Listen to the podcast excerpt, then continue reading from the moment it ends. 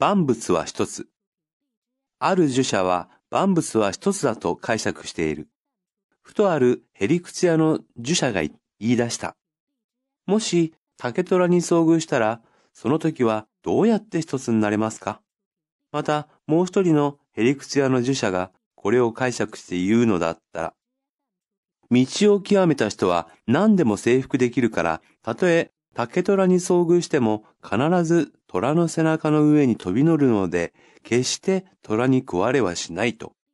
すると、周海門は笑って言った。虎の背の上に乗れば、まだ二つである。虎の腹の中に取り込まれてこそ一つになる。これを聞いた人は大笑いしたのだった。へりくつ。解釈。極める。遭遇。